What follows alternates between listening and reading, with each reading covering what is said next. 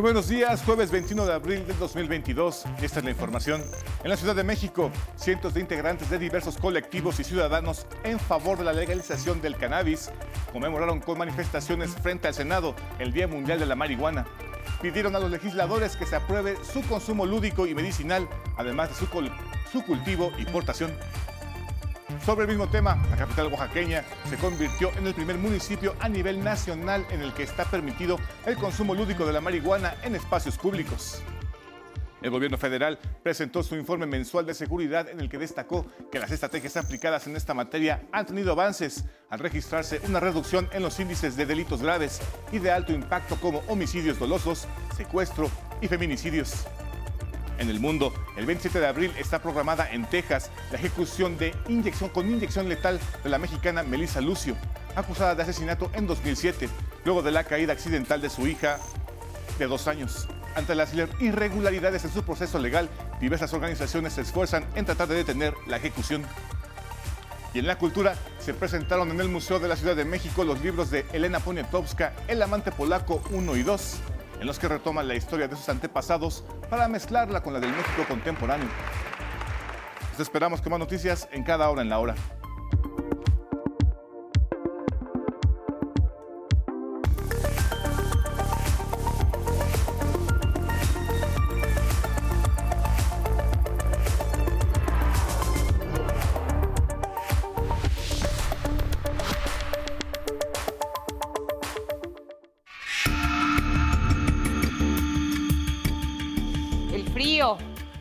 De aire, bajas presiones en niveles altos de la troposfera y sobre todo una borrasca en el Mediterráneo. Elementos conjuntados para generar un invierno en plena primavera. Hablamos de España, el país ibérico cubierto así, vestido de blanco por las nevadas. Desde el pasado martes las temperaturas comenzaron a bajar hasta 10 grados en el centro de ese país. Fuertes precipitaciones y vientos generaron inestabilidad el tiempo favorece nublados, bajas temperaturas, capas de nieve como las vemos hasta 36 centímetros. Las carreteras entre Madrid, Castilla y León se ven así. Un tráfico denso. Durante la mañana del miércoles se espera que el panorama sea similar para este jueves, viernes, los próximos días, las próximas horas. Es España.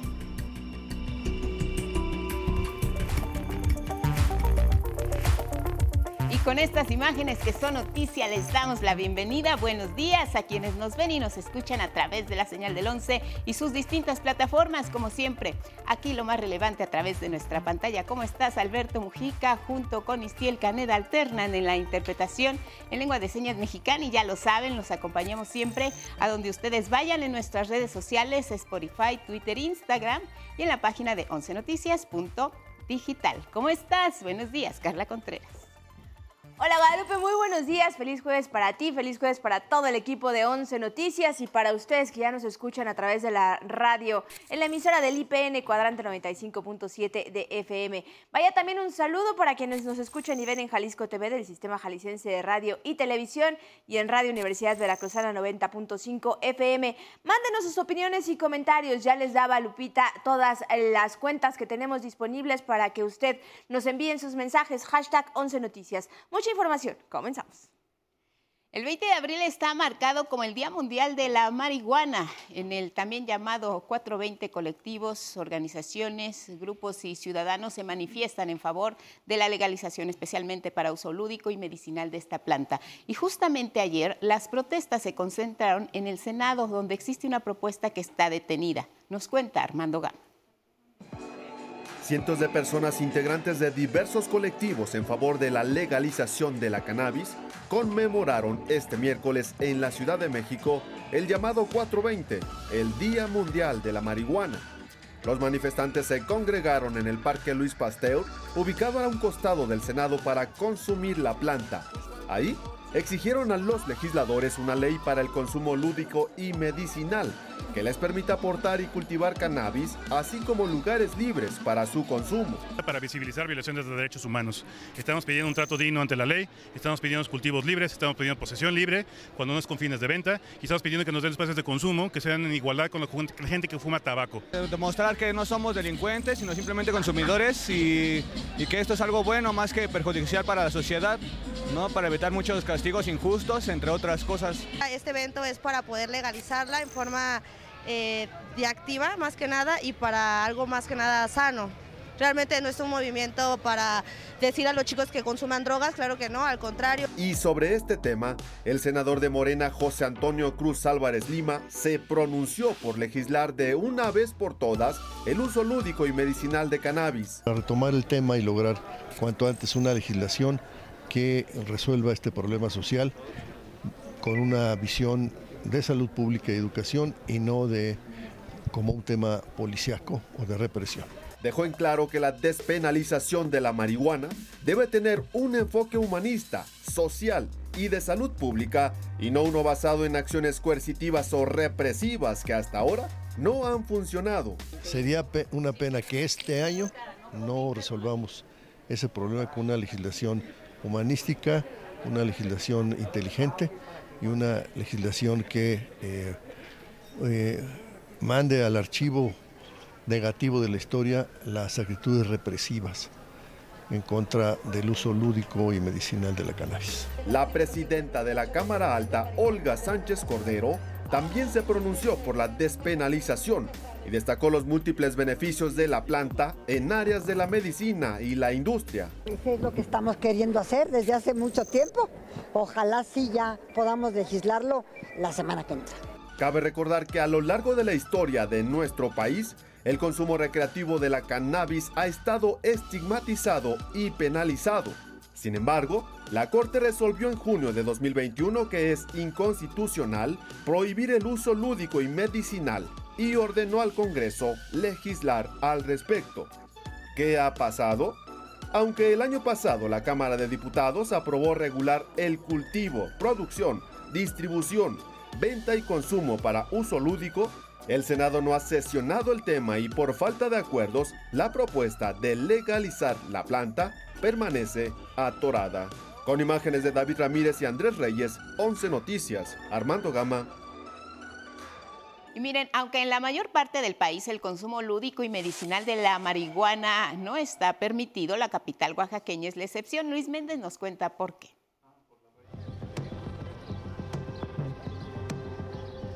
¿Sabía usted que en México ya existe un municipio que tiene permitido el consumo lúdico de marihuana en espacios públicos?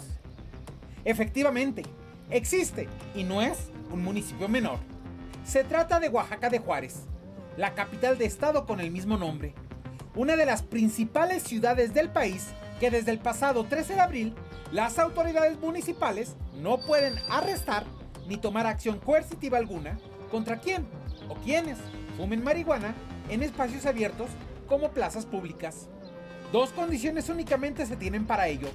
Que no se fume cerca de donde hay niños, niñas o adolescentes y que quien fume se mueva del lugar cuando alguien se los pida por sentirse incómodo. Algo que hasta ahora va mucho más allá de todos los pasos que se han dado a nivel federal para la despenalización de la marihuana con fines lúdicos. Las autoridades asumieron esta decisión en dos hechos. Uno, la resolución de la Suprema Corte de Justicia de la Nación que resolvió que son inconstitucionales las normas que penalizan el consumo de marihuana. Y dos, en los reglamentos municipales no hay ninguna norma que prohíba consumir marihuana en espacios públicos. ¿Cómo ha ocurrido esto? Se lo contamos. Cuidado, cuidado, cuidado. ¿En dónde dice? No, no, no dice absolutamente nada. Sí, sigue fumando, sigue fumando. Sigue fumando, sigue fumando. Eh, déjenlo, déjenlo, déjenlo, déjenlo, déjenlo. El pasado 25 de marzo, los policías municipales de Oaxaca detuvieron a uno de los activistas por la regulación de la cannabis. Se movilizaban contra la criminalización de consumidores. No era la primera vez que se hacían detenciones. La Asociación Civil Cannabis Libre denunció que el 20 de febrero la policía detuvo a otros activistas bajo el pretexto de que el reglamento prohibía el consumo en vía pública. Por ello, la asociación pidió el documento oficial que avalara los dichos de la policía. No tuvieron respuesta hasta que nuevamente, con otra petición, solicitaron que se demostrara la supuesta prohibición. La respuesta del municipio se dio en un documento y también la compartió al 11 la alcaldesa de Oaxaca Capital, Este documento eh, que suscribimos algunos servidores y servidoras públicas del Ayuntamiento de Oaxaca de Juárez eh, tiene que ver con, eh, de alguna manera, reconocer que como municipio no contamos con una reglamentación específica respecto del consumo de la cannabis o de la marihuana en espacios públicos.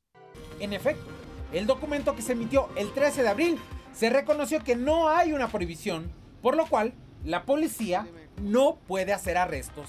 No existía alguna eh, señalización que prohibiera específicamente em, el tema del consumo de la marihuana o fumar, ¿no? en, general fumar tabaco convencional o fumar marihuana. No hay ningún letrero que lo prohíba, entonces eh, esto de alguna manera em, pues limita el actuar de la policía y no podrían efectuar ningún arresto, puesto que no hay una prohibición en ese lugar, eh, como también en, otros espacios del municipio de Oaxaca de Juárez. La autoridad municipal aseguró que después de las detenciones estableció un diálogo con los colectivos para pactar un piso mínimo, de acuerdo a las resoluciones que tomó la Suprema Corte. A raíz de esto, la Suprema Corte abre la puerta para el consumo de la eh, cannabis o la marihuana em, en personas mayores de 18 años y es el, uso lúdico o recreativo, lo que nosotros hemos señalado como el piso mínimo, tratando de, em, pues de alguna manera, garantizar los dos derechos. Por un lado, el derecho de las personas consumidoras y por otro lado el derecho de las niñas, niños, adolescentes y todas aquellas personas pues que no que no han consentido eh, su uso. Con esto, la capital oaxaqueña se convirtió en el primer municipio a nivel nacional en reconocer que no existe una prohibición en el consumo de marihuana y en abrir el debate en cuanto a reglamentos que la propia autoridad reconoce rebasan la realidad me parece que rehuir a este debate o, cerrar los ojos y, hacer como que no pasa nada es un gran error. Eh, consideramos que tenemos que aceptar que muchas veces las leyes o los reglamentos están desfasadas del contexto actual que se vive y bueno, esto es uno de los temas que lo, que lo hace evidente. 11 Noticias, Luis A. Méndez. En otros asuntos, el gobierno federal presentó su informe mensual de seguridad donde resalta la disminución en homicidios dolosos, secuestros y feminicidios en el país. Denis Mendoza nos cuenta. El gobierno federal presentó este día el informe de seguridad nacional y en el mismo se dio a conocer que la política actual ha logrado que ya sea una realidad la baja de casos en el homicidio doloso, uno de los delitos que más impacto han tenido en los años recientes. De acuerdo con los datos ofrecidos hoy, el homicidio doloso ha bajado 13.5% en comparación con el máximo histórico que se tuvo en el 2018. Y se precisó que solo en cinco estados es donde aún no se ha logrado bajar los índices de este delito. Marzo es el mes más bajo de los últimos cinco años. Actualmente, detalló, son seis entidades las que concentran el 50% de homicidios dolosos. Guanajuato, Michoacán, Estado de México, Baja California, Jalisco y Sonora. Sin embargo, solo Jalisco registró cifras a la baja. Asimismo, la secretaria Rosa Isela Rodríguez indicó que el feminicidio bajó en marzo 34.8% respecto al máximo histórico de agosto de 2021. En cuanto al secuestro, informó que también ha disminuido 74%. 11 Noticias, Denis Mendoza. Además, es importante destacar que en nuestro país existen 50 municipios que tienen la mayor incidencia delictiva y es justamente en esas comunidades donde se puso en marcha la estrategia Constructores de Paz. ¿De qué se trata? Carmela Jiménez nos cuenta. Para prevenir que los jóvenes sean reclutados por la delincuencia, se desplegarán en todo el país las brigadas constructores de paz. En este arranque, grupos de jóvenes tocarán puerta por puerta en los hogares de 50 municipios con mayor incidencia delictiva les darán información sobre las alternativas sociales de trabajo y educación como jóvenes construyendo el futuro. Las brigadas de constructores de paz recorrerán colonias, barrios y pueblos desde los gobiernos donde en el pasado no llegaban. se conocerán a sus familias y se les ofrecerán oportunidades para que mejoren su nivel de vida y su seguridad. 50 municipios los que tienen mayor incidencia delictiva en todo el país. Destacan, por ejemplo, eh, ciudades como Acapulco, eh, Benito Juárez y Quintana Roo, en fin. Eh, y de entrada la estrategia tiene la intención de focalizarlo ahí. En este arranque ya comenzaron a dar servicio siete oficinas móviles en las alcaldías Iztapalapa, Gustavo Amadero y Cuauhtémoc de la Ciudad de México. Cerca de 93 mil capitalinos son capacitados en los centros de trabajo sobre este programa social. Entonces no solo estamos rescatando a nuestros jóvenes, estamos rescatando a nuestra sociedad, estamos rescatando a México. Con imágenes de Miguel Escobar, 11 Noticias, Gabriela Jiménez. Y ahora vamos a ver juntos la segunda parte de la entrevista exclusiva que concedió la secretaria del Bienestar Ariadna Montiel, donde platica con mi compañera Cindy Anabel Cerda Salinas sobre los desafíos que enfrenta la dependencia para entregar apoyos a la población mexicana.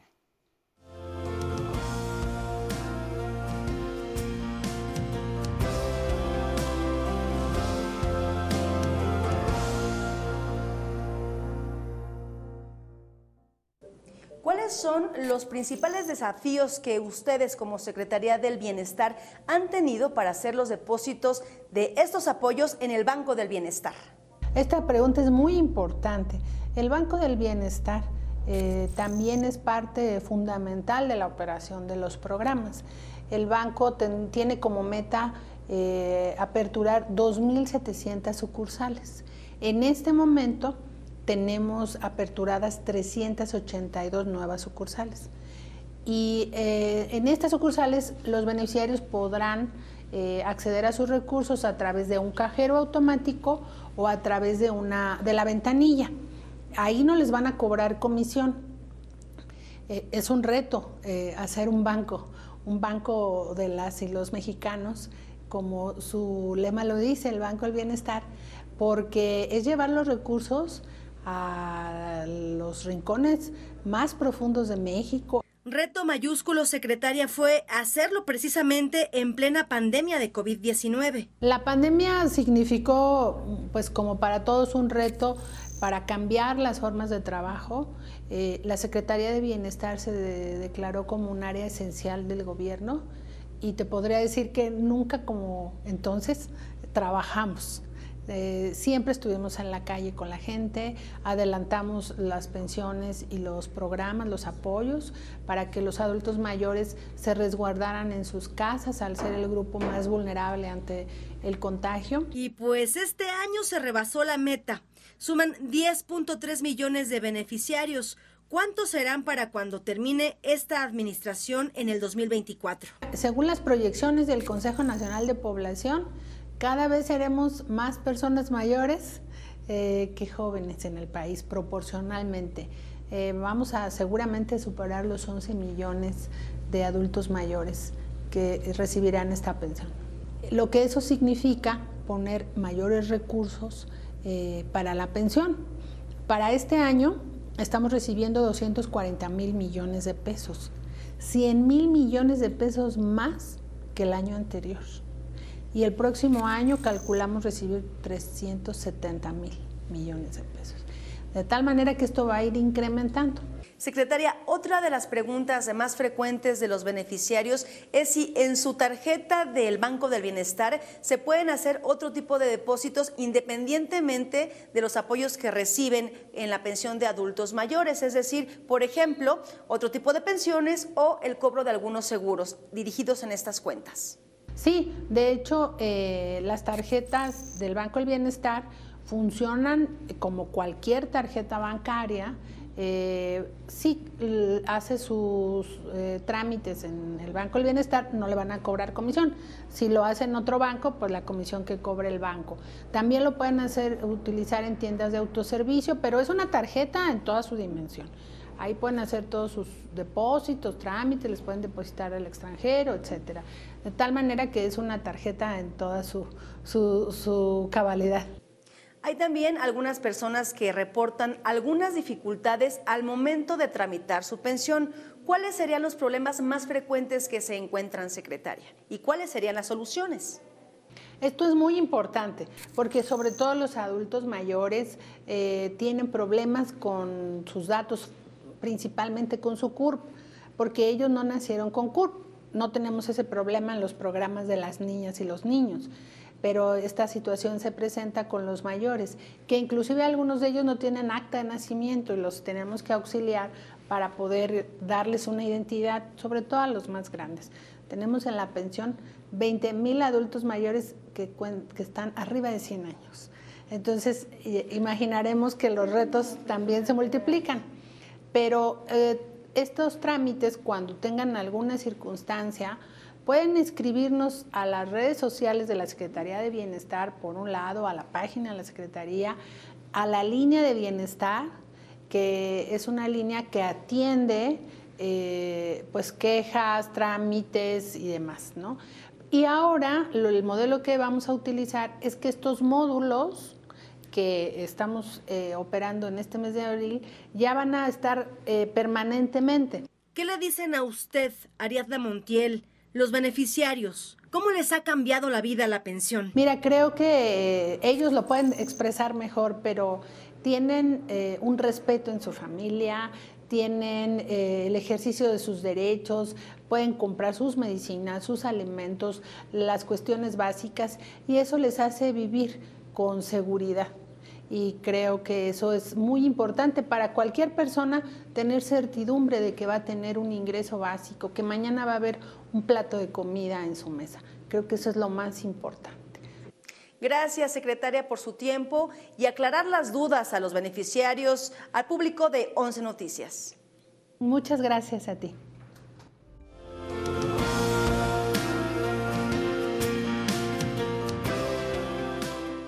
Así nos vamos a la pausa, es muy breve y regresaremos con buenas noticias para los amantes del Maratón de la Ciudad de México.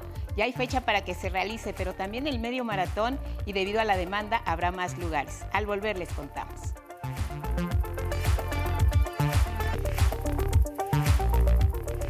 Son las 6.30 en el centro del país. Gracias por continuar con la señal del 11. Información deportiva. Gabriel Sainz, buenos días.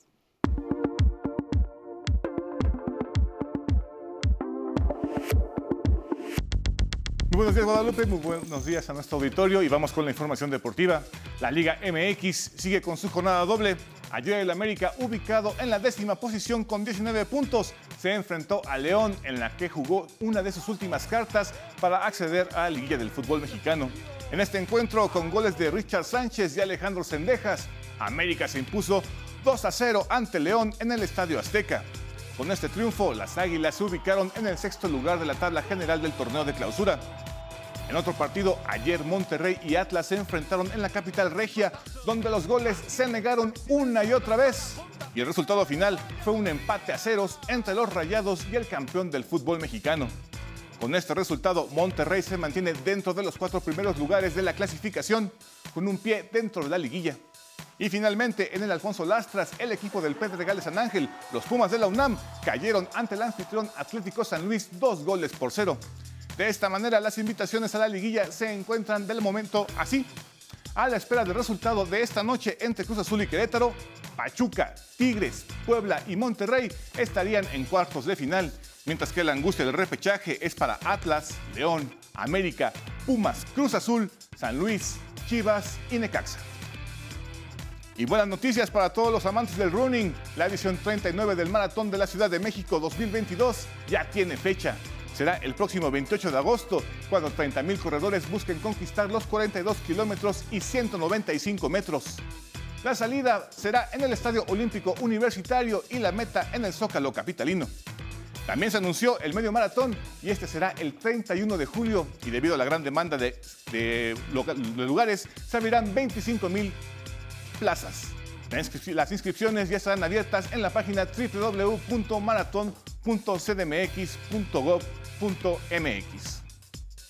Y en cuanto al rey de los deportes, la temporada 2022 de la Liga Mexicana de Béisbol comienza este jueves y los Toros de Tijuana, actuales campeones, serán anfitriones de los Diablos Rojos del México, que al grito de Play Ball abrirán la serie inaugural donde competirán 18 franquicias por el campeonato. El Estadio Chevron, al pie del Cerro Colorado, está listo para la apertura y usted podrá disfrutar a partir de este fin de semana aquí en la señal del 11, la señal de béisbol. Es todo lo que tenemos en los deportes. Carla. Gracias, Gabriel. Así es, ya estamos listos aquí en el 11 para recibir al rey de los deportes. Pero bueno, ahora hablemos de otro tema, un tema importante. La torre Arista que fue construida en Veracruz y que ha generado gran indignación. Hoy le presentamos la segunda entrega de este trabajo especial de mi compañero Rafael Guadarrama que nos adentra en una historia de corrupción en la que aparecen nombres y apellidos de quienes al amparo de las malas prácticas han dañado la identidad y el paisaje cultural del histórico puerto.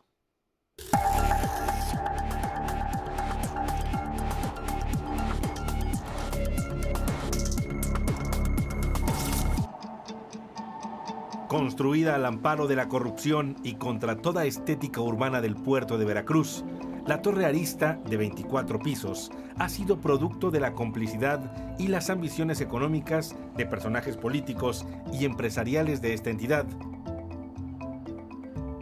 ¿De quiénes estamos hablando?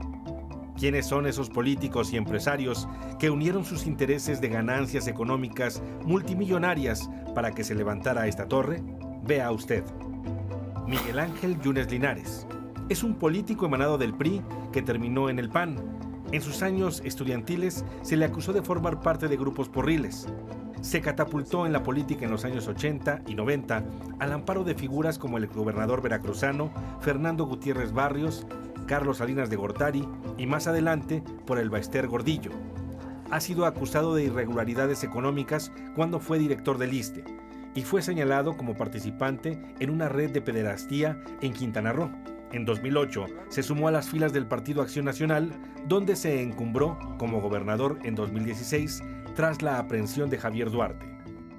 Fernando Yunes Márquez es abogado y ha despuntado en la política y en el PAN gracias a sus relaciones familiares y al amparo de su padre. De diputado estatal en 2010, brincó rápidamente a una senaduría en 2012.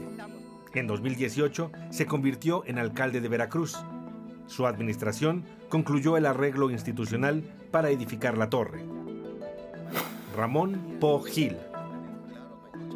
Es predecesor de Fernando Yunes en la alcaldía de Veracruz.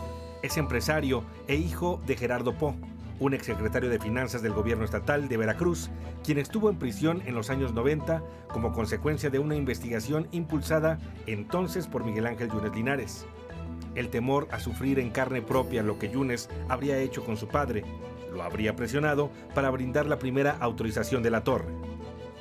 Luis Román Campa Pérez, director de Obras Públicas del Gobierno Municipal de Veracruz actual y desde el gobierno de Ramón Pogil, ha otorgado el visto bueno técnico del ayuntamiento en torno a esta obra. Carlos Ramos de la Medina, ex compañero de fórmula de Fernando Yunes en la elección a la alcaldía de Veracruz y amigo de la infancia. Es un empresario vinculado al sector inmobiliario con participación en al menos cinco empresas. En dos de ellas está relacionado con Ricardo Fernández Rivero y la Torre Arista 500. Hay otros funcionarios que han sido omisos o poco contundentes respecto al desarrollo de esta obra. Su actitud ha propiciado, por ejemplo, que esté prácticamente terminada la estructura. Uno de ellos es el exdirector del Instituto Nacional de Antropología e Historia en Veracruz, Esteban Rodríguez Flores. La primera autorización de la torre se otorgó el 30 de diciembre de 2017 por el cabildo del priista Ramón Po. ¿Por qué se autorizó a unas horas de dejar el encargo?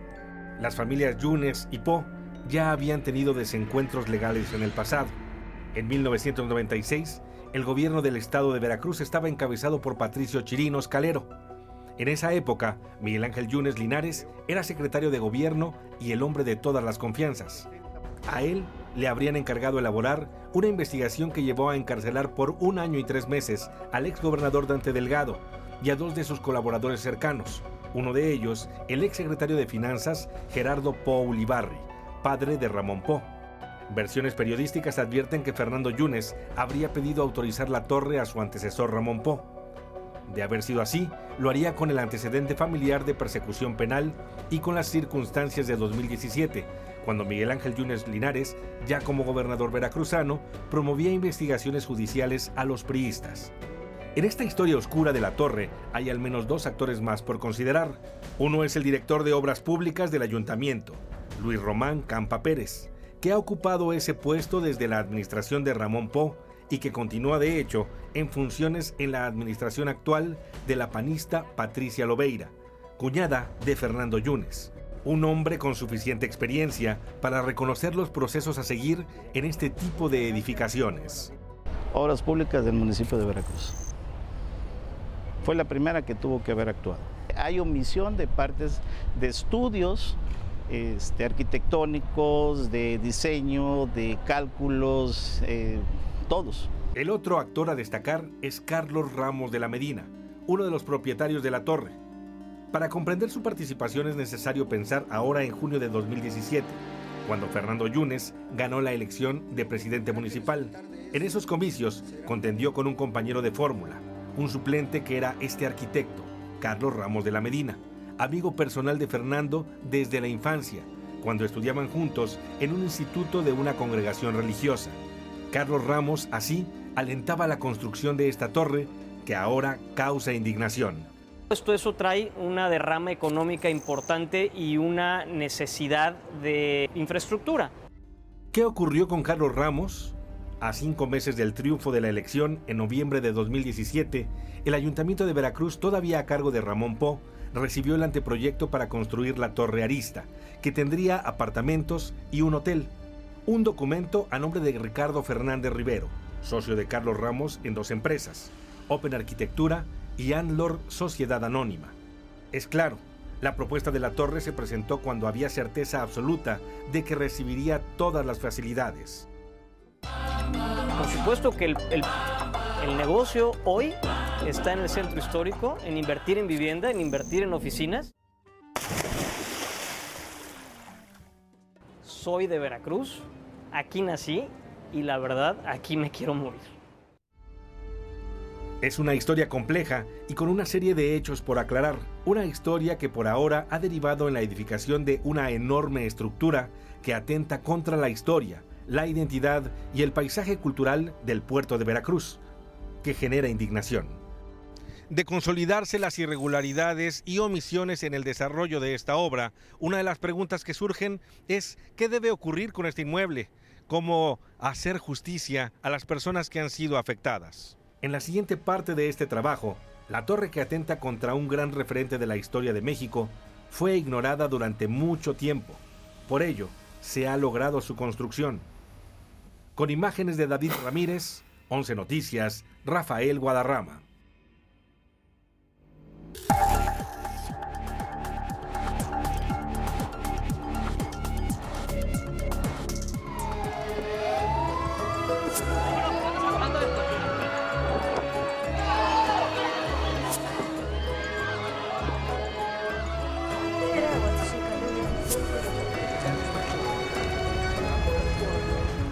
Siguiendo el día a día de la invasión rusa en Ucrania, mi compañera Vianey Fernández esta mañana. ¿Cómo estás, Vianey? Cuéntanos, adelante, buenas tardes para ti.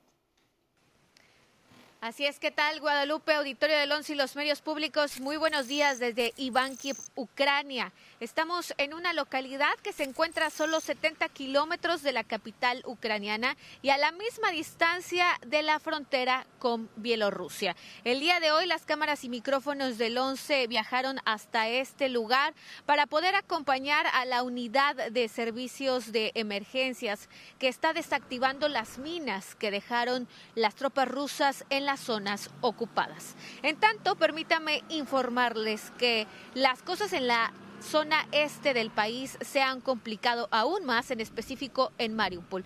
El día de hoy el presidente ruso Vladimir Putin anunció que tienen ya el control de toda la ciudad de Mariupol, excepto la planta de acero en la que aún se resguardan por lo menos 2.000 soldados ucranianos y también hay al menos mil civiles. El día de hoy el presidente Vladimir Putin también informó que cancelaba el asalto a esta planta, sin embargo, la mantendrá, dijo, bloqueada y asediada por sus tropas. Eso es en el este. Aquí en el centro del país, el día de ayer se informó que al menos 5 millones de ucranianos han huido a otros países desde que inició el conflicto bélico el pasado 24 de febrero. Sin embargo, hay una cifra en la que decidimos indagar.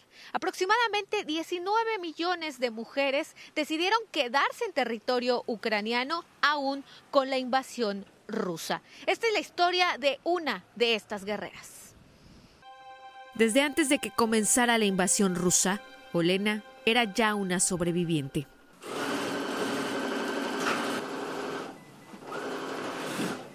Las dos primeras semanas de la guerra estaba en shock. Mi hija fue evacuada a Polonia con su esposo. Mi hijo se fue con sus abuelos fuera de Kiev y yo me quedé sola con mi hija. Pero después de dos semanas decidí hacer algo. Dije, no puedo unirme a las fuerzas territoriales porque solo tengo una mano. Olena venció años atrás dos tipos de cáncer. Pasó hace ocho años y a pesar de que estuve bajo tratamiento y que me quitaron parte del abdomen donde estaba localizado, de un día para otro mi mano dejó de funcionar. Algunos de mis dedos tienen poca movilidad. Los rusos no la iban a detener. Salió de su casa y se resguardó de los bombardeos aquí, en su taller, ubicado en los suburbios de la capital ucraniana. Ahí comenzó a coser. Subió entonces una publicación a Facebook en la que pedía apoyo a sus vecinos para comprar los materiales. Al día siguiente le llamó el actor Dimitri Kova, quien trabaja como voluntario en la primera línea de batalla. Me preguntó, ¿puedes producir algunos aditamentos para los uniformes de los militares? Yo pongo los materiales y dije, claro que sí. Olena integró a su equipo a Lesia, Tania y Julia. Entre las cuatro han elaborado miles de chalecos y portabotiquines médicos que son utilizados por soldados y voluntarios en el campo de batalla. Olena cuenta que después de superar el cáncer, la mamá de una compañera de su hija en el equipo de gimnasia preguntó quién podía hacer el traje de su hija, y ella se ofreció. Terminó haciendo los trajes del equipo infantil de patinaje y gimnasia de Ucrania. Cuando vi que podía hacer estos trajes para ese equipo de gimnasia y luego para el equipo de los patinadores sobre hielo, simplemente renací. Ver que se veían hermosos con su ropa en el escenario fue una gran motivación para continuar, para seguir viviendo. Olena es una de las 19 millones de mujeres que decidieron quedarse, pese a la invasión. ¿Para qué huir? Dice, ya es una sobreviviente. En mi Facebook podrás encontrar una foto en la que estoy calva con las letras Soy una sobreviviente.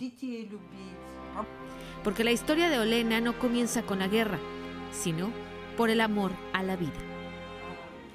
Logré sobrevivir en ese entonces y lograré sobrevivir ahora porque amo a mis hijos, amo mi trabajo, amo lo que significa vivir. 11 Noticias. Este es mi reporte con imágenes de mi compañero Miguel Ángel Vázquez. Muy buenos días, muy buenas tardes aquí desde Ucrania. Gracias por la información. Cuídense, Vianey. Buenas tardes para ustedes. Aquí en el estudio, Miguel de la Cruz de vuelta. Cultura.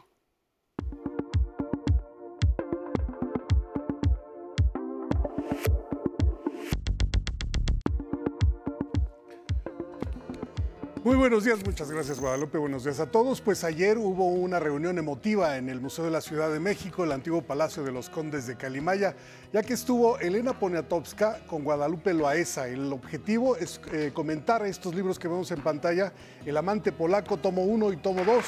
Mucho de la historia familiar de Elena Poniatowska estuvo ahí. La duda de muchos, ¿por qué se llama El amante polaco? Bueno, esto dijo Elena Poniatowska. El amante polaco es simplemente porque para no poner un título pomposo o, o chocante. Bueno, pues ahí está la razón del título y hubo mucha gente. No se agotaron las sillas, pero sí hubo bastante gente como para capturar sus impresiones sobre la presencia de Elena Poniatowska. Aquí las palabras. ¿Qué es lo que más le gusta de Elena Poniatowska? Su frescura, su sencillez, su experiencia. Eso lo impulsa a uno a hacer y, y, seguir sus pasos. Escuchar que tiene tanta lucidez para recordar cosas y fragmentos de su vida es muy interesante. Bueno, pues desde hace tiempo circula ya El amante polaco, tomo 1 y 2. Y se inauguró la trigésima feria de La Habana en la que México, como invitado de honor, participa ah, con alrededor de 3.000 títulos y más de 30.000 libros. Además, de, se llevará a cabo actividades literarias, artísticas, como la participación del Ballet Folclórico de México de Amalia Hernández, la Compañía Nacional de Teatro, conferencias y mesas redondas hasta el 30 de abril. Vámonos al libro del día, es Venganzas de dioses a hombres y de hombres a dioses, de Andrés Gutiérrez Villavicencio, editado por Sinestesia. Este libro en voz de su autor. En realidad es un compendio de cuentos que he escrito a lo largo de 20 años, que podían tener un hilo conductor en el tema de la venganza, no solo venganzas eh, pasionales, sino también venganzas económicas, tecnológicas, religiosas, ecologistas, este, virtuales incluso, ¿no? Entonces, si ampliaba yo ese concepto, podía englobar varios de mis cuentos y, me gustó la idea. A mí me gusta la construcción de universos este, que se conectan entre sí. Un personaje que aparece en un cuento, de pronto reaparece en una novela como un personaje incidental, ¿no? Entonces, a mí me gustan estos entrecruces que hay en, la literatura. Entonces, en, este libro de cuentos vas a encontrarte personajes que son incidentales en otros cuentos y que mencionan por ahí títulos de otras novelas mías. Ah, incluso algunos cuentos son precuelas o secuelas de otros textos que he escrito. Bueno, y leo con el 11 y sumaremos 196 páginas leídas de la novela Somoza de Ligia Burroz, editado por Planeta. El tuit de hoy es de Leti y dice, las armas seguían fluyendo a grandes chorros, Nicaragua se vestía de guerra y se preparaba para la fiesta final. Gracias Leti por esta aportación, seguimos leyendo. Y hoy se cumplen 323 años de la partida del poeta francés Jean Racine. En su honor, el poema del día que en alguna parte dice, el sol disipa la tiniebla, la tiniebla oscura y penetrando el ámbito profundo, el velo rasga que cubrió a Natura y vuelven los colores y hermosura al universo mundo. Gracias eh, por la atención. Quien solicite este poema lo enviamos por Twitter completo, arroba Miguel D, solo la D, L.A. Cruz. Hasta aquí Cultura. Buenos días.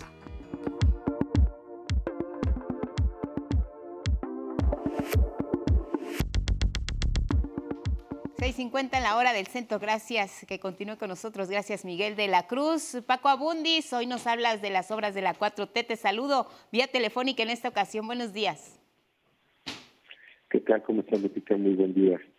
Eh, mira, pues es una serie que ya hemos presentado aquí anteriormente y que creemos que amerita una revisión cada cierto tiempo en, una eh, en entrega para ir viendo cómo va creciendo el nivel de conocimiento, cómo se están percibiendo las grandes obras de esta administración y eh, pues hay algunos cambios, no solamente a nivel de percepción, sino en el nivel de, beneficio.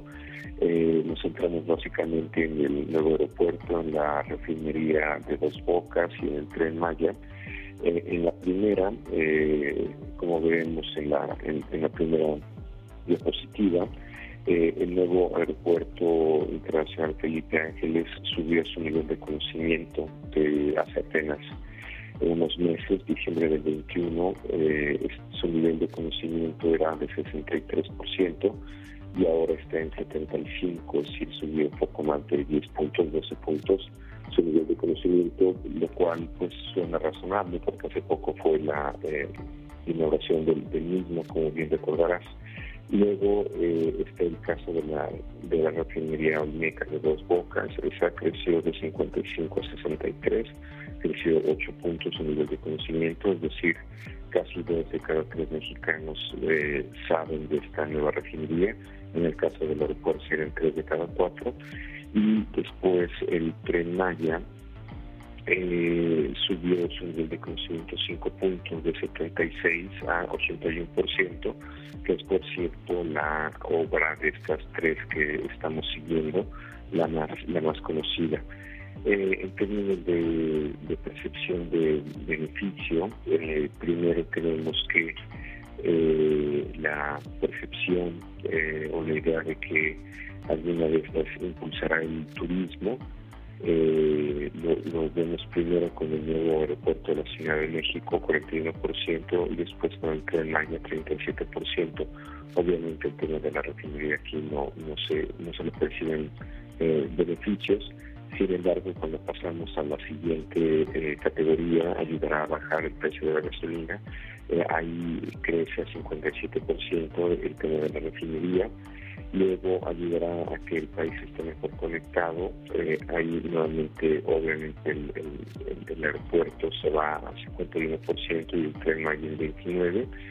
Eh, ya en cuestión del beneficio personal, eh, la idea de que ayudará a crear más empleos, está empatado prácticamente el, el aeropuerto con la refinería, 28 y 30%. No, no se percibe que el que ya pueda generar muchos empleos, beneficiaríamos al país, interesante porque aquí es la refinería lo que se cree que va a beneficiar más y luego el aeropuerto no se le ve mucho beneficio a Tren Maya y finalmente la percepción de beneficio personal es, eh, está concentrada básicamente en la, en la refinería.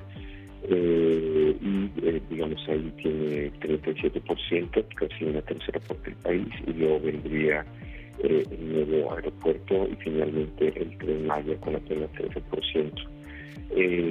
gente que se enteró de la de la inauguración del aeropuerto es casi el mismo porcentaje de quien lo conoce 73%, es decir, casi nuevamente 3 de cada 4 mexicanos y pues por, tal vez la percepción de beneficio, eh, eh, digamos, tan bajo en lo personal, tiene que ver con que no muchos mexicanos han volado en, avión. Digamos, este, este porcentaje lo, medimos primero en abril del 17 y luego en marzo del 22 subió de 31 a 43%. Eh, sin embargo, si lo preguntamos en el último año, este porcentaje se va a cerca del 10% no, no está en el gráfico, pero te lo menciono porque creo que es útil para entender este dato. Y finalmente, eh, si preguntamos independientemente de haber viajado o no en avión, si me gustaría conocer el nuevo aeropuerto internacional Felipe Ángeles, 82%, es decir, 4 de cada 5 mexicanos dijeron que sí eh, eso es interesante porque parece que durante esta Semana Santa hubo mucha gente que visitó el, aeropuerto para, para conocerlo y pues eh, dado el nivel de conocimiento eh, sí es eh, amplia la, digamos la, el, porcentaje de población que quisiera conocerlo. En resumen, Lupita, altos niveles de visibilidad y siguen creciendo de estas obras no la percepción de beneficio no es igual en, todas ellas y parece que el tema de la refinería de dos bocas es la que se ve como eh, de, mayores beneficios tanto en términos de empleo como en el tema del precio de la gasolina. Estamos hablando, Paco, de compromisos eh, de gobierno del presidente Andrés Manuel López Obrador. Hasta ahora el primero que se inaugura es precisamente el aeropuerto y estamos a dos años y medio de que este sexenio prácticamente concluya con el compromiso de que estas obras igualmente se entreguen. Entonces, el conocimiento sí ha ido aumentando. Hasta ahora el Felipe Ángeles es esta obra emblemática a la que las personas ya pueden acceder. Seguramente pues vendrá el tren Maya, la refinería de dos bocas y veremos cómo en la realidad las personas se comienzan a involucrar con este tipo de obras para responder precisamente en el sentido en el que tú nos dices estas preguntas. ¿Cuáles los beneficios? ¿Cuál es la generación de empleos? ¿Cuál la movilidad y la conexión a nivel país? Entonces se verá con más claridad una vez que ya estén en marcha las tres, cuál es eh, precisamente ya este resultado final de los compromisos del presidente López Obrador. Eh, así es, y finalmente es parte de la imagen de este gobierno, de esta administración y del propio presidente. Como bien señala, son compromisos de gobierno y ya la, consecución de los mismos creo que forma parte de la, de la imagen de este gobierno y del presidente del observador. Pues bien, estaremos muy atentos y pendientes, obras no exentas de polémica y seguimos atentos a la percepción ciudadana mediante los estudios de parametría. Paco, te mando un abrazo, gracias, nos vemos la próxima semana, buenos días. Igualmente, Lupita, un gusto estar contigo, nos vemos la semana que entra, gracias, buen día. Cuídate, gracias. Nos vamos a ir a la pausa y regresamos con más información aquí en el 11. Acompáñenos esta mañana.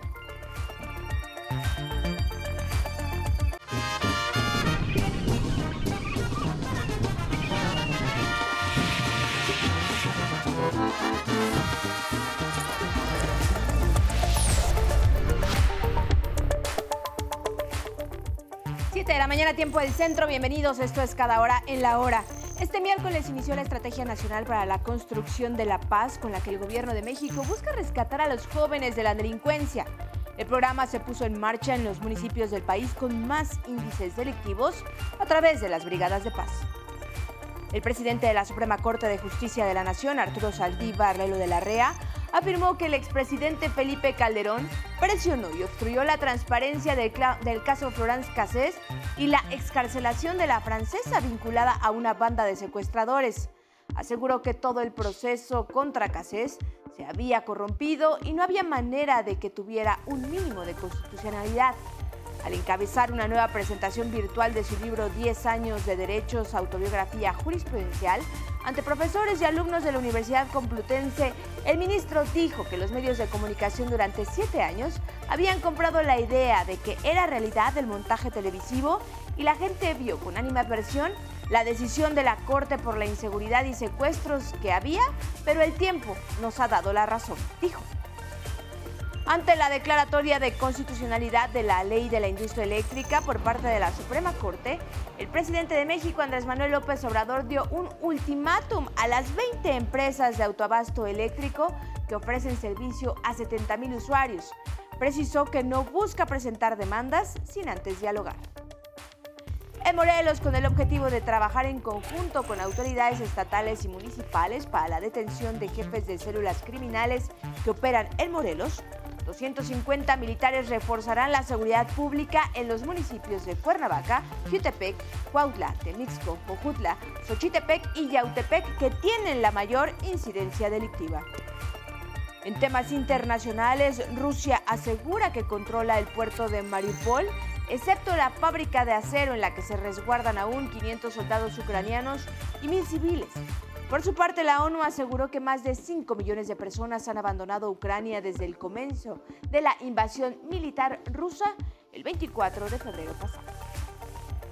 Y en la cultura, México participa con alrededor de 23 mil títulos y más de 30 mil libros en la trigésima Feria de La Habana, además de llevar a cabo actividades literarias y artísticas como la presentación del Ballet Folclórico de México de Amalia Hernández, Compañía Nacional de Teatro, conferencias y mesas redondas.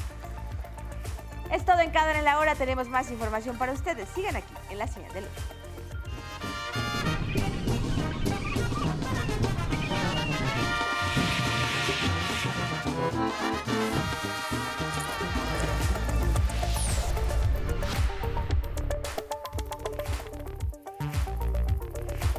Buenos días en el Pacífico, allá a las 6 con 3. Les cuento que más de un millón de mexicanos y también sus familias deben lidiar con esta condición que ha sido inspiración de muchos artistas, pero también causa de sufrimiento y uno de los temas más intrigantes para la neurociencia. Se trata de la esquizofrenia en la que se ha dado un nuevo paso hacia su comprensión. Y además, ahora les voy a presentar la entrevista que realizó mi compañero Federico Lamón. Él conversó con el embajador de Vietnam en México.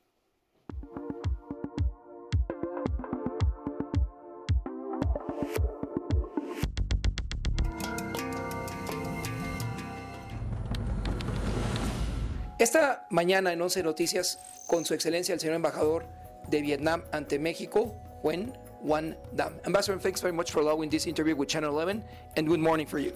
Uh, good morning. Ambassador, could you please try to summarize to our audience the main importance of the establishing of this friendship group between Mexico and Vietnam? Uh, uh, first, uh, I'm very happy uh, today to witness the establishment of the uh, Mexico-Vietnam Friendship Group in the uh, Mexican Congress. I think this is a very uh, significant step for the partnership between uh, Vietnam and Mexico. And concerning the primary goal, I think that, uh, as you know, that uh, the parliamentary um, diplomacy has become more and more important nowadays in international affairs.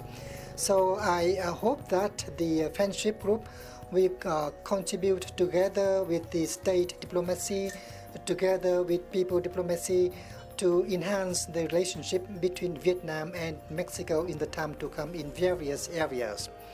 But I think that first and foremost is to, I hope that the friendship uh, group uh, will uh, uh, contribute to encourage more and more engagement between the parliaments of Vietnam and Parliament of Mexico. Because I think that uh, uh, with more uh, uh, engagement, then the parliamentarians from Vietnam and Mexico could understand each other better. And they could exchange information, they could share the uh, experiences, they could um, discuss measures uh, to promote relations between the two countries. So I hope that in the time to come, the, uh, the, the, the um, congressmen from both countries will visit each, each other in each country. And also we have more meeting at the um, uh, international forums to discuss measures to enhance the relationship between the two countries. And for me, for my embassy here, I also think that um, uh, I would like the friendship group to uh, promote Vietnam, to promote uh, the relation between Vietnam and uh, Mexico, not only at central level, but also at local level. For example, uh, the, uh, I would like the, the deputies uh, in the friendship group to promote uh, Vietnam and to promote the relation between Vietnam and Mexico in the states where they represent. For example, um, Deputy Format, um, Fermat could promote uh, Vietnam, could promote relationship between Vietnam and Mexico in the state he represents, that he belongs to, that is the Zacatecas. And he's doing so far very good for Vietnam and for the relationship between Vietnam and Mexico. Ambassador, finally, uh, taking in mind this important experience, the group of friendship between Vietnam and Mexico, what else can you accomplish within your embassy, eh, within your diplomatic mission here in Mexico, taking in mind this experience? Uh, the embassy is always uh, ready uh, to support and to facilitate the activities of the friendship group.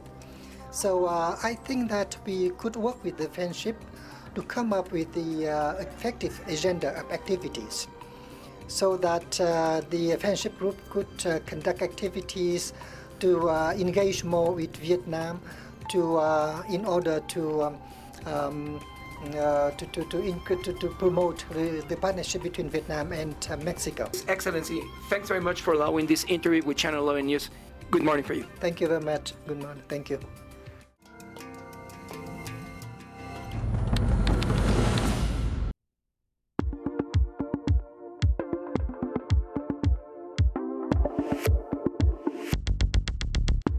Buenos días, esta es la información de ciencia y tecnología para hoy. Es un padecimiento que lo han tenido una gran cantidad de artistas como Vincent Van Gogh y también algunos rockeros se dice de ellos, pero también ha causado muchísimo sufrimiento a lo largo de la historia. Sin embargo, ahora se acaba de dar un paso para comprenderla mejor. Se trata de la esquizofrenia y aquí le presentamos este nuevo avance. El mayor estudio genético de la esquizofrenia acaba de ser publicado por un amplio equipo de investigadores de 45 países que revisaron el ADN de 76.755 personas con esquizofrenia y 243.649 sin ella. De acuerdo con la Organización Mundial de la Salud, la esquizofrenia es un trastorno psiquiátrico grave que comienza en la juventud entre los 15 y los 30 años de edad y afecta en promedio a una de cada 300 personas en el mundo. El término fue acuñado por el psiquiatra suizo Eugene Bleuler en 1911 y significa personalidad que se fragmenta. Poco tiempo después, al hacer una revisión de casos documentados en una clínica psiquiátrica de finales del siglo XIX, Emil Krepelin notó que el 70% de quienes padecían demencia precoz, como se le conocía anteriormente a la esquizofrenia, tenía un historial familiar de patologías parecidas.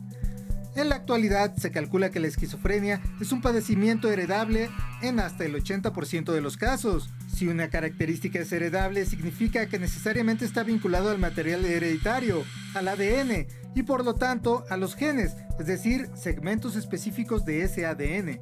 El nuevo estudio, realizado por el Consorcio de Genómica Psiquiátrica, dirigido por Michael O'Donovan, Antonio Pardiñas y Basil Trubetskoy de la Universidad de Cardiff, encontró un número mucho mayor de vínculos genéticos a la esquizofrenia, más que en todas las investigaciones anteriores.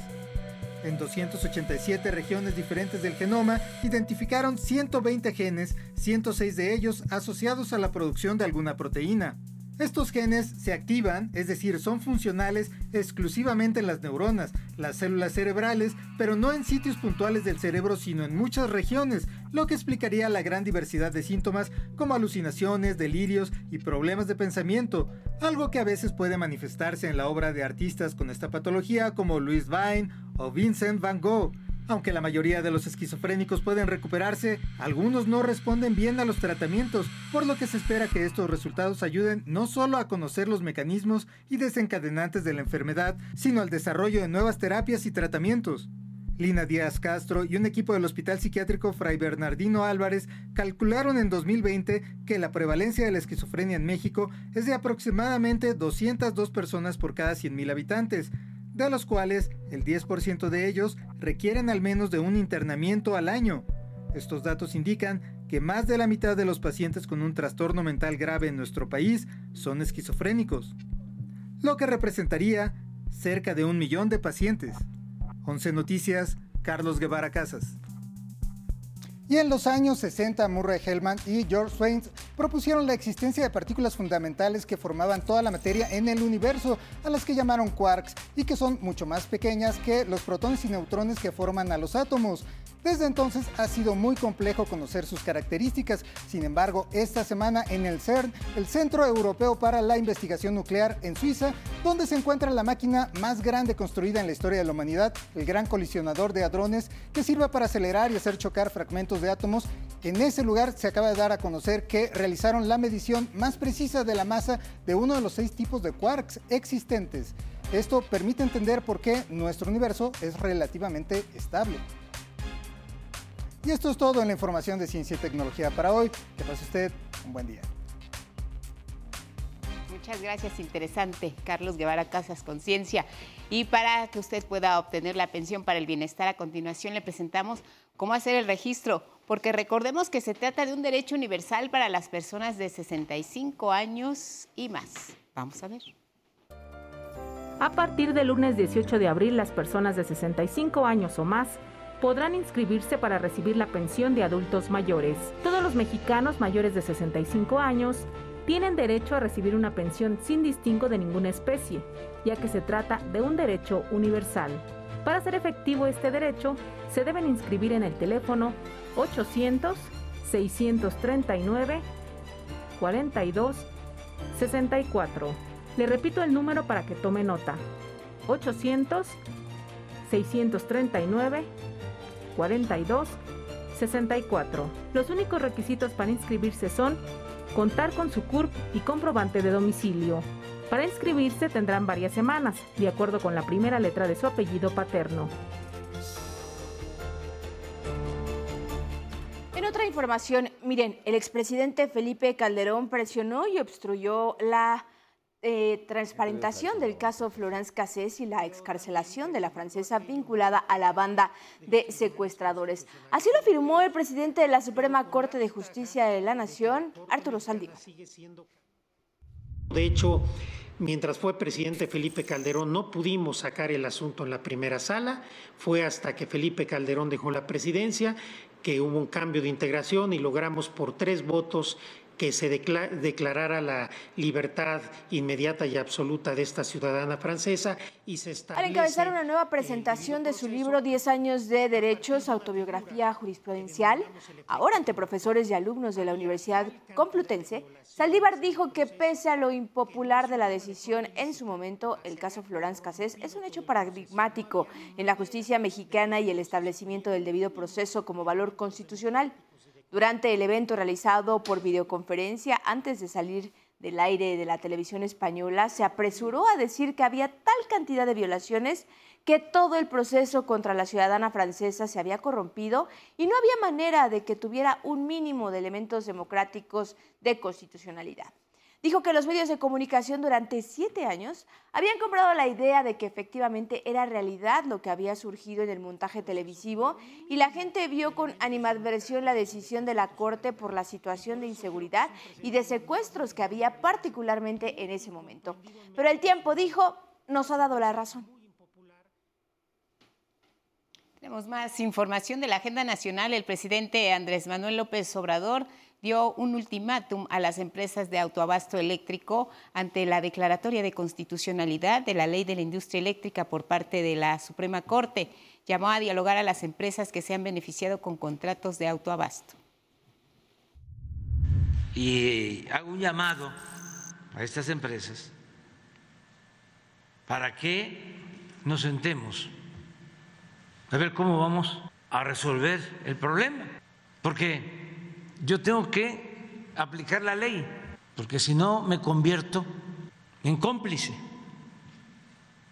Ya hay un marco legal. Son 20 empresas, dijo, que ofrecen servicio a 70 mil usuarios. Aclaró que no busca presentar demandas sin antes dialogar. La votación que desestimó la acción de inconstitucionalidad y da vigencia a la ley de la industria eléctrica se llevó a cabo en forma transparente, sin trampas y con total pulcritud. Así lo afirmó el presidente de la Suprema Corte de Justicia de la Nación. Lunes y martes tuvimos sesiones privadas para analizar el acta. Ahí era el momento de que el ministro González Alcántara, si su voto se hubiera computado por la validez, si él quería que se computara por la invalidez, lo dijera. Nunca dijo nada. Y ninguna ministra o ministro objetó ni en la sesión pública ni después de que ese voto del ministro González Alcántara por la validez tuviera otro sentido o alcance. Durante su conferencia mensual confirmó que dicha votación ya es cosa juzgada que les guste o no a quienes lo quieren denostar. Acusó que hay grupos poderosos de la derecha, antiderechos de las mujeres, antitrans y contra los derechos igualitarios, entre ellos la Iglesia, que buscan debilitar a la Corte como garante de esos derechos y pretenden que venga una ola para revertir los avances. El presidente del máximo tribunal también anunció que el próximo 11 de mayo, de acuerdo con la jefa de gobierno Claudia Sheinbaum, visitará las instalaciones del penal femenil de Santa Marta Acatitla para escuchar las preocupaciones de las 663 mujeres que están ahí recluidas y conocer las condiciones en las que se encuentran. Y hemos acordado trabajar juntos para ver las condiciones que hay en el penal y poder colaborar en el marco de nuestras competencias para revertir aquellas condiciones que no sean dignas o adecuadas. En temas de seguridad en la frontera norte, en Acuña, Coahuila, desde el Parque Braulio Fernández inició un operativo de la Policía Estatal con autoridades del estado de Texas.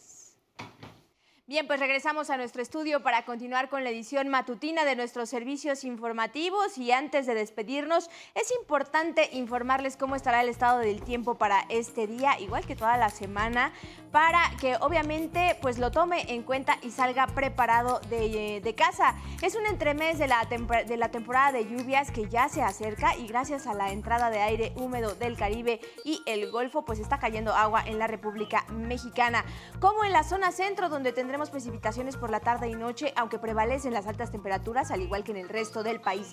Aquí en la Ciudad de México alcanzaremos los 28 grados hacia las 3 de la tarde. En el noroeste de la República el ambiente será poco a poco más caluroso hasta pasar los 30 grados por la tarde, aunque con pocas probabilidades de lluvia, con todo y la nubosidad intermitente a lo largo del día, pues se mantendrá el calor. En la zona norte los termómetros se acercarán a los 40 grados con fuerte radiación solar hacia las 2 de la tarde, aunque también habrá lluvia por la tarde-noche y una madrugada que se espera sea fresca. En el occidente del país se pronostican altas temperaturas vespertinas y algo de nubosidad por la tarde, aunque habrá cielos en lo que resta de la mañana.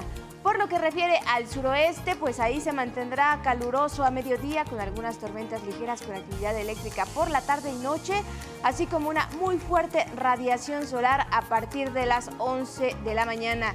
Y en este recorrido llegamos al sur de México, donde se pronostican lluvias fuertes, en especial en Oaxaca y Chiapas, pero que tendrán poco efecto en bajar la temperatura. Así es que ya lo sabe, prepárese, manténgase hidratado y también en la medida de lo posible use protector solar. Que tenga excelente jueves, siga aquí en la señal del 11. Gracias Guadalupe, gracias equipo de 11 Noticias. Gracias a ti, Carla Contreras, y gracias en casa, como siempre, por su atención y compañía. Viene Diálogos sin Confianza, sigan en el 11. Buenos días.